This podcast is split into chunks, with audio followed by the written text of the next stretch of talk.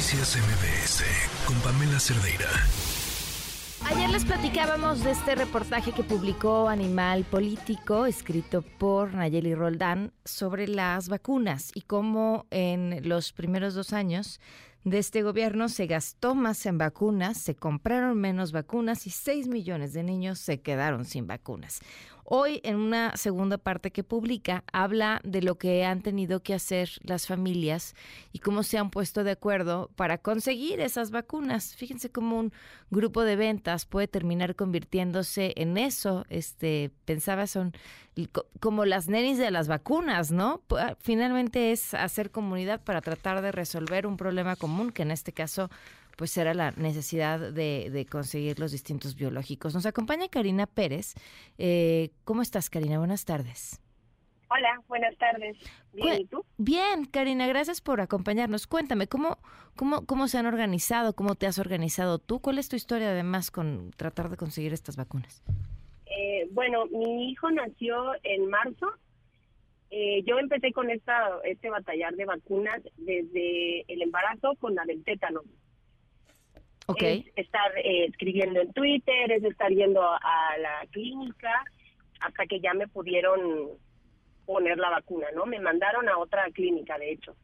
Y en este nuevo camino de la maternidad eh, me uní a un grupo de venta en Facebook y a mí me parecía eh, increíble que no nada más era de venta, se hizo como una red de maternidad porque a veces la gente pide consejos, este, no solamente es de venta, ¿no? Y una de estas cosas es para la, para la búsqueda de las vacunas. Eh, la vacuna, pues la, la primera, ¿no? La que más problema hay es la de BCG. Eh, leía en el reportaje y en las, en, en las gráficas, está hasta el 2021, pero realmente este desabasto pues siguió al menos en 2022 y 2023. Entonces, eh, las mamás escribían ahí o escribíamos, eh, ¿saben qué? Acabo de encontrar tal vacuna en tal lado. O están buscando niños para abrir el biológico, porque cada biológico trae nueve vacunas. Claro, justo por eso esa normalmente la ponen solo a cierta hora, un día a la semana, al menos en los centros de salud en la Ciudad de México. Por eso, ¿no? Porque tienen que ponérsela a varios niños.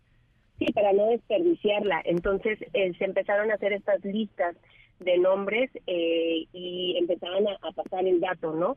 Entonces yo lo que le decía a Naye es que a mí se me hacía muy increíble y, y pues sí, un reconocimiento a todas esas mamás que tuvieron que crear redes de apoyo para hacer esto, para que sus hijos se vacunaran.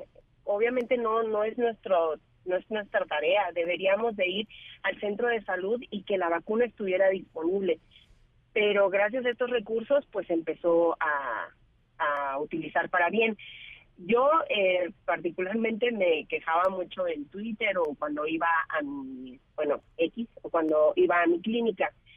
Este, en el caso de la de BCG, a mi hijo se la pusieron unos días, unas dos semanas tarde, ¿no? Pero tuvimos más problemas con otras vacunas este con sarampión, por ejemplo, que no se la querían poner, que porque era eh, tenía que estar en una escuela pública, en una guardería pública. Este, también tuvimos problemas con hepatitis, eh, con algunas eh, nos, nos, regresaban varias veces.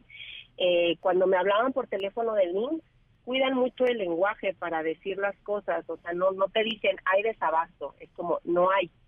Y yo les decía, entonces hay desabasto, es que no hay como que no se quieren decir, ¿no? Claro. Entonces, este, a mí, yo lo que le decía también a Naye es que pues nosotros sí pudimos conseguir las vacunas, también tuvimos que comprar algunas con el pediatra, las que no se dan eh, en el sector este salud. Pero, pero a mí lo que me daba coraje era eh, ver a las personas que llegan a buscar la vacuna y que no la consiguen. Entonces, este, si yo estaba ahí y si escuchaba algo que buscaban alguna vacuna, era como, quéjense en Twitter para que les hablen y les busquen la vacuna. Este, las mismas enfermeras también crearon como su red y a mí a veces me mandaban a clínicas que ellas sabían que había mm. vacunas. Pero pues no debería de yo estar transportándome, yendo, y yo tengo la facilidad de ir, ¿no? Pero ¿cuántas familias no pueden estar haciendo eso? No se pueden estar saliendo de su trabajo a cada rato o no pueden pagar una vacuna.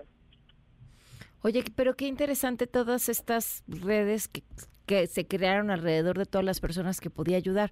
Me llama la atención también que dijo, dentro de lo malo, ¿no? Lo rescatado a través de redes sociales obtuviera cierto tipo de atención. Sí, claro, a mí, a mí me daba mucho coraje que no hubiera vacunas, ¿no? Y decía, ¿qué podemos hacer? ¿Nos podemos unir las mamás y vamos y marchamos? ¿O qué hacemos, no? Para exigirlas. Pero pues también al final estamos sobreviviendo, entonces eh, te preocupa que no se pase el tiempo de la vacuna eh, para tu hijo, entonces la consigues y a lo que sigue, o sea, no es, no, no, no es como, por ejemplo, los papás de, de, los niños con cáncer, que son enfermedades crónicas y necesitan el medicamento, la quimioterapia cada cierto tiempo, ¿no? Acá es una vacuna y, ya... que vas a buscar en meses. Oye, pues te agradezco muchísimo eh, que nos hayas tomado la llamada, Karina. Una pregunta, ¿ha mejorado la situación este año? Eh, ahorita ya está en, el periodo de mi hijo en el que ya no necesita las vacunas tan seguido. Eh, las últimas que, que, la última que le pusimos fue influenza y lo que también le comentaban ahí es que, por ejemplo, esta vacuna ya no, antes se le ponía a todos los que fueran, ¿no? Y ahora en, en, en el caso de mi clínica solo fue a grupos vulnerables y a, y a niños, ya no, si eras adulto en edad joven, pues no te la ponían porque no la necesitabas. Eso en el caso de influenza. Ok, pues te agradezco muchísimo, Karina, que nos hayas tomado la llamada muchas, muchas gracias. Noticias MBS con Pamela Cerdeira.